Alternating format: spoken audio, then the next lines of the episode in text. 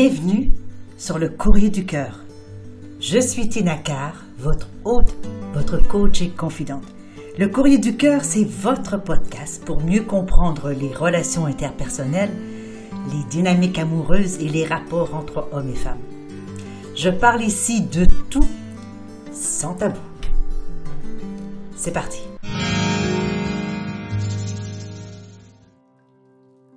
Aujourd'hui, je reçois la lettre de Eric qui va comme suit. Bonjour Tina, j'ai une question. Est-il normal de tomber amoureux d'une personne que l'on ne connaît pas, dont le milieu social est différent, qui ne parle pas la même langue que vous, qui ne s'intéresse certainement pas aux mêmes choses que vous? Je suis un homme d'un certain âge. Elle, de son côté, n'est pas encore majeure.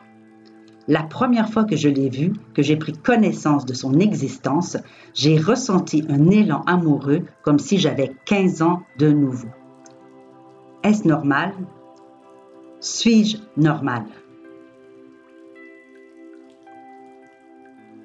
Cher Eric, tout d'abord, merci d'avoir bien voulu nous envoyer ce message-là qui, je crois, va intéresser plusieurs auditeurs, auditrices, parce que c'est un état que vous décrivez comme étant absolument fantastique. C'est un état que l'on retrouve naturellement lorsque nous rencontrons une nouvelle personne dans notre vie. Alors, comment ça se passe tout ceci? On va décortiquer un petit peu votre histoire, Eric, et je vais répondre donc euh, à votre question ou à vos questions.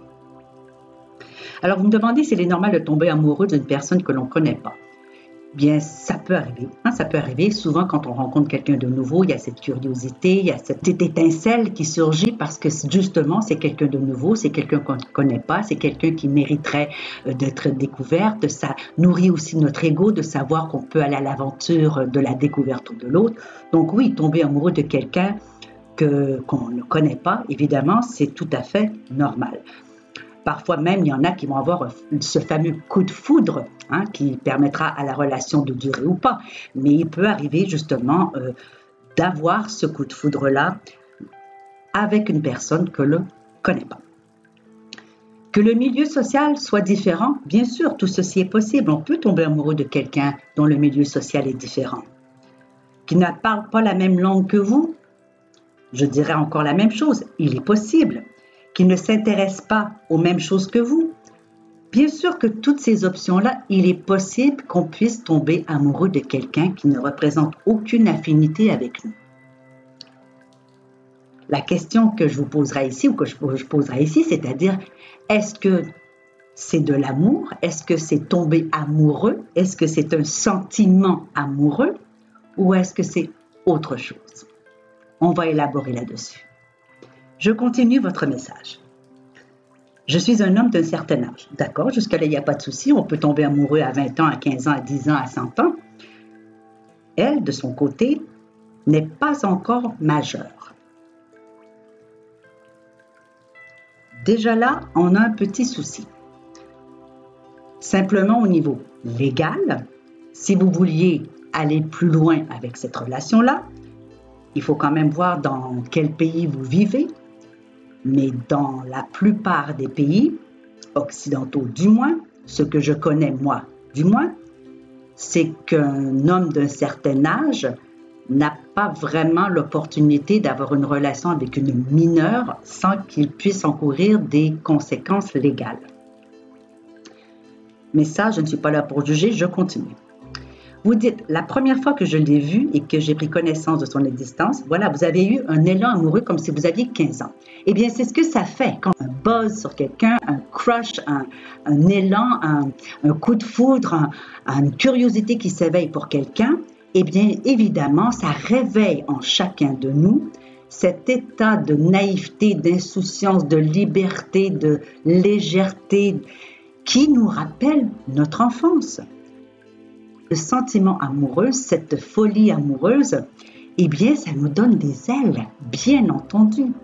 Alors, tout ce que vous me décrivez là, cher Eric, est tout à fait normal.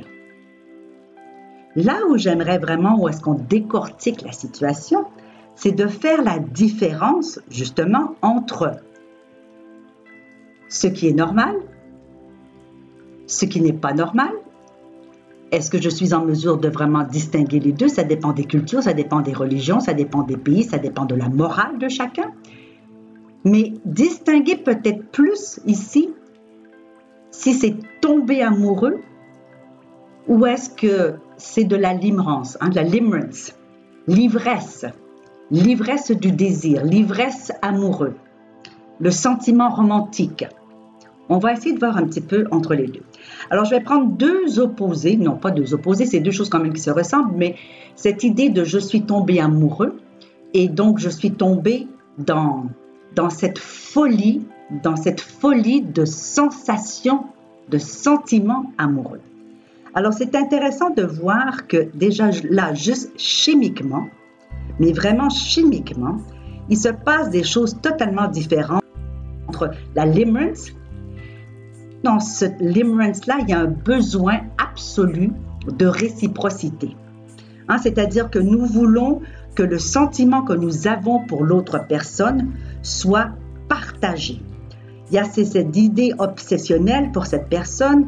Euh, quelquefois même, on n'arrive même plus à dormir ou à se concentrer au travail. Il y a une espèce d'évaluation positive, irrationnelle des attributs d'une personne, hein, c'est-à-dire qu'on met quelqu'un, cette personne-là, sur un piédestal. On la rend absolument parfaite, on l'idéalise. Et puis se crée une espèce de dépendance émotionnelle, c'est-à-dire que vous avez toujours envie d'être avec cette personne il y a besoin de ce partage, de cet échange, de cette réciprocité. Qui n'est pas, donc la limerence n'est pas tout à fait la même chose que le désir, parce que le désir est presque exclusivement sensoriel, sexuel, alors que la limerence inclut le plus souvent le désir sexuel, mais il y a cette obsession finalement pour la personne qui est donc l'objet la limerence. Ce qui est intéressant de voir dans tout ceci, c'est aussi c'est de qu'est-ce qui se passe dans le cerveau, et c'est là où je veux en venir, qui peut nous permettre de distinguer euh, le sentiment amoureux ou l'amour aussi de la limerence. Alors, lorsqu'on est dans la limerence, on peut vraiment rester accro à ça. Pourquoi? parce qu'il y a dans notre cerveau, lorsque nous avons ce sentiment-là, cette émotion-là, une décharge de dopamine qui est absolument extraordinaire. On le sent dans tout le corps. C'est une espèce de, de sensation viscérale et puis qui nous donne vraiment cette idée que nous ne pouvons pas nous passer de ça, de la personne. C'est-à-dire notre cerveau, ça fait du bien, c'est bon, j'en veux encore. Il y a cette idée de récompense. Hein, la dopamine, c'est comme la cocaïne, c'est comme la pornographie. Lorsqu'on en voit, lorsqu'on en consomme, il y a cette idée de récompense. Mon corps est content parce que soudainement, on a une dose, on a une shot hein, de quelque chose. Eh bien, la dopamine, ça fait ça aussi lorsqu'on rencontre quelqu'un et qu'on devient dans cet état de limerence. Contrairement donc à l'amour, l'amour qui n'est pas du tout addictif, on ne devient pas accro à l'amour et c'est souvent plus sur le long terme, contrairement donc à la limerence qui est de très très courte durée c'est beaucoup plus euh, éthéral, si je peux dire. On, le sent, on sent cet amour-là beaucoup plus dans le haut du corps que dans l'ensemble du corps. On a plutôt envie de donner. Hein. C'est comme on a, on a volontairement envie de donner. Un peu comme si on allait porter un bouillon de poulet à quelqu'un. Il y a cette idée de donner vers l'autre, de réconforter l'autre. Normalement, on peut avoir ce sentiment amoureux ou ce sentiment d'amour-là à différents degrés, bien évidemment, avec des amis, avec nos enfants, avec nos parents, avec, euh, avec évidemment euh, la personne de notre cœur. Dans le cerveau, ça fait, hmm, ça me fait du bien et c'est suffisant. Il n'y a pas ce besoin de j'en veux encore, j'en veux encore, j'en veux encore, j'en veux encore. L'amour est plus calme, il est suffisant.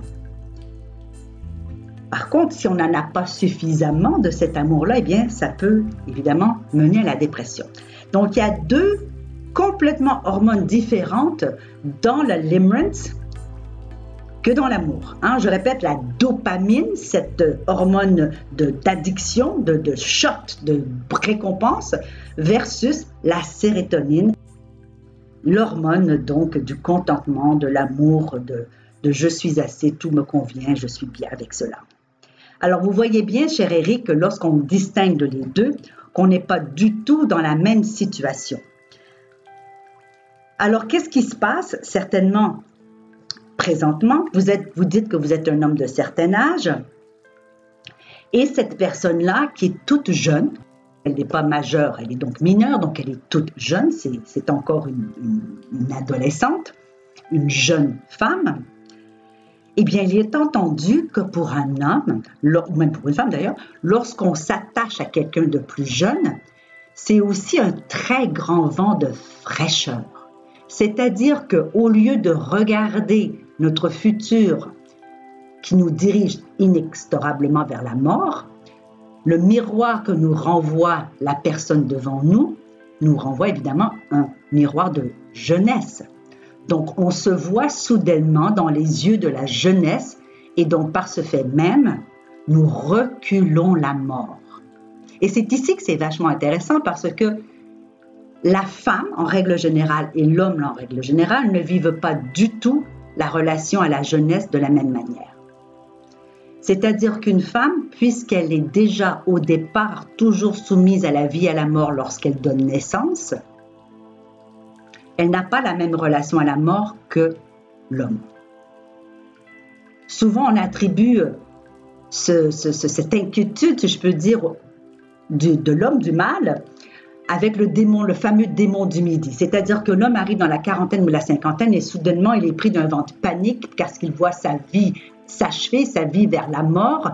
Donc, il se retourne vers des femmes beaucoup plus jeunes, en laissant la femme qu'ils ont aimée pendant 10, 15, 20, 30 ans, parce que cette femme-là, il voit dans elle, évidemment, le même âge que lui, donc il voit la mort arriver à travers sa femme. Donc, ils vont divorcer, se séparer, ou on va avoir une maîtresse beaucoup plus jeune pour retrouver justement cet élan de jeunesse qui va lui faire oublier, il s'approche de la mort. Alors évidemment que ça redonne ce sentiment amoureux d'avoir 15 ans. Mais je vais vous dire, cher Eric, que vous ayez 100 ans, 15 ans, 30 ans, 40 ans, lorsqu'on tombe amoureux ou lorsqu'on est dans la limerence, on a l'impression d'avoir 15 ans. Donc ça, effectivement, ça aussi, c'est normal.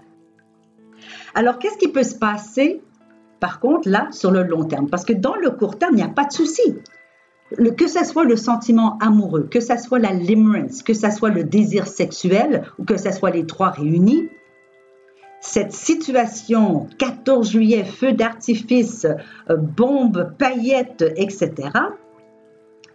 eh bien, ne dure qu'un temps. On, on l'a déjà vu dans d'autres podcasts. Il ne dure qu'un temps. Pourquoi? Parce que énergétiquement, il est impossible de maintenir cet état euphorique plein de dopamine sur un état de high comme ça, de façon éternelle. C'est pas possible. On serait complètement épuisé. Donc, ça retombe nécessairement. Certains vont dire trois jours, trois semaines, trois ans. Donc, la relation avec l'autre, pour se développer dans une relation à long terme, elle doit se transformer nécessairement dans une relation d'amour. D'autres vont euh, se, transformer dans des relations de compagnonnage. Hein. on voit souvent des gens dans la 70-80 ans qui tombent amoureux. Et finalement, ça va être beaucoup moins sexuel, ça va être beaucoup moins dans la limerence, dans l'obsession, mais plus dans l'idée de je développe avec cette personne, après l'élan fougueux, je développe avec cette personne-là une relation d'amour-compagnonnage. Vouloir développer une relation amoureuse à long terme, va permettre, évidemment, d'être de, d'être auprès de cette personne-là, de transformer le désir sexuel, la limerence, l'état romantique en relation amoureuse où la sérénité, la paix, le calme, euh, la routine, le confort, l'habitude va s'installer nécessairement. Alors c'est totalement contradictoire parce que on désirait garder cet élan amoureux qui ne cesserait pas si on pouvait le maintenir ainsi. On n'est pas capable de le maintenir parce que énergétiquement c'est pas possible. Et en même temps, on languit pour avoir une relation calme, sécurisante, confortable, où est-ce qu'on connaît l'autre, où est-ce qu'on est, on est vraiment dans un, dans un confort quotidien. Mais les deux sont presque incompatibles. Un doit se transformer en, l'autre. Alors ce n'est pas toujours possible si la compatibilité n'est pas au rendez-vous. Et c'est là que je vais décortiquer un petit peu votre message, Eric, parce qu'effectivement, la compatibilité est un peu compromise si je regarde votre message, parce que vous êtes déjà de milieux sociaux différents. Alors, ça peut ne pas poser de problème. Je ne sais pas dans quel milieu social vous êtes l'un et l'autre, mais admettons que l'un de vous vienne d'un statut euh, économique et social euh, de la grande bourgeoisie, donc vous avez appris des comportements, vous avez la connaissance de pouvoir vous d'aller dans des réceptions à l'opéra, euh, dans des milieux où il y a des protocoles, où il y a des étiquettes totalement différentes parce que selon les cultures et les coutumes, etc. Alors si vous êtes avec quelqu'un qui n'a aucune connaissance de ça du tout, ça peut poser un problème. Je ne dis pas que ça ne peut pas être appris, bien sûr que ça peut être appris, ça peut être transformé tout ceci, mais ça peut au départ poser un problème. Au même titre que les valeurs, si les valeurs sont celles de l'argent versus les valeurs de famille et d'humilité, de simplicité, il va y avoir un conflit. Donc, ne pas être dans le milieu social, c'est un peu compliqué. Ne pas parler la même langue, eh bien, une langue, ça s'apprend. On a vu des gens tomber amoureux. Et puis donc, que quelqu'un du couple, finalement, on établit une troisième langue pour se comprendre, ou bien quelqu'un choisit d'adopter la langue de l'autre, ou les deux s'intéresse à la langue de chacun et apprend les deux langues. Donc ça, c'est un obstacle qui peut être franchi. Vous intéressez pas aux mêmes choses. Une fois la limerence et le désir passé, qu'est-ce qu'on fait de nos journées? Exemple, vous aimez faire du vélo, l'autre personne aime faire de la lecture. Une personne aime courir les galeries d'art et les, expositions et les salles de théâtre. D'autres personnes aiment faire du motocross et puis faire du jardinage. Tout cela n'est pas incompatible, mais s'il n'y a aucun intérêt pour l'autre, pour ce que fait l'autre, pour les activités de l'autre, ça va poser un souci. Ou bien, il va falloir installer dans la relation des espaces-temps où est-ce que l'un et l'autre allaient pouvoir continuer à vivre et à expérimenter ce qui vous plaît de façon autonome et indépendante, et trouver, chercher et trouver quelque chose pour que vous deux puissiez créer des souvenirs ensemble. Parce qu'une relation à long terme s'installe avec les souvenirs que nous fabriquons. Alors si vous ne partagez rien, vous n'avez pas de souvenirs en construction. Donc vous ne basez pas votre relation sur quelque chose qui va pouvoir être solide et grandir. Donc, il y a beaucoup d'éléments dans votre message qui pourraient vous faire soulever certaines questions. Je ne suis pas là pour vous dire si c'est normal, pas normal, si c'est correct, si c'est pas correct. Moi, je suis simplement là pour vous soulever des questions et vous dire est-ce que vraiment je peux m'accommoder de quelqu'un avec le milieu social différent? Hein, Il peut arriver, on voit souvent que les femmes qui gagnent plus que leur époux, ça pose des soucis. Dans cette situation-là, si elle est mineure, il y a peu de chances qu'elle gagne beaucoup plus que vous. Et encore, si c'est une princesse, qui sait? Donc, le milieu différent, est-ce que ça va poser un souci pour vous? Si par exemple, elle vient d'une famille de nationalité pakistanaise avec une religion très particulière et que vous êtes un Québécois pur laine euh, catholique, est-ce que ça va pas poser un souci? Il faut se la question. La langue, on en a parlé. Qu'est-ce que vous allez développer comme consensus pour pouvoir faire quelque chose ensemble, partager des activités, des intérêts? Qu'est-ce que ça va être? Et la dernière question, bien évidemment, c'est l'âge. Va peut-être falloir que vous attendiez qu'elle soit majeure pour pouvoir finalement entreprendre une démarche auprès d'elle et pouvoir expérimenter, pouvoir développer, pour pouvoir rencontrer, pour pouvoir comprendre si oui ou non il y a possibilité de trouver votre bonheur avec cette personne. Peut-être aussi, c'est justement de vous rendre compte que c'est tout cet élément de je m'en viens vers la mort, je rencontre quelqu'un de fraîche et de insouciant qui me donne une espèce de coup de fraîcheur, un coup de vent, comme si je pouvais m'envoler vers ma jeunesse. Elle est magnifiquement jeune et belle, la peau est ferme, etc. Bon, tout ce qui est croquable dans un individu humain qui est jeune. Mais posez-vous la question, qu'est-ce que vous, vous avez à offrir à cette jeune fille? Est-ce qu'elle ne mérite pas la fraîcheur de sa jeunesse?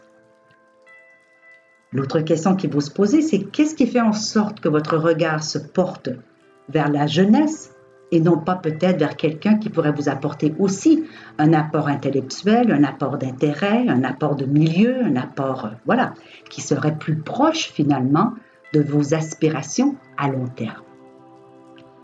Alors voilà, tout ça c'est une très grande question, cher Eric.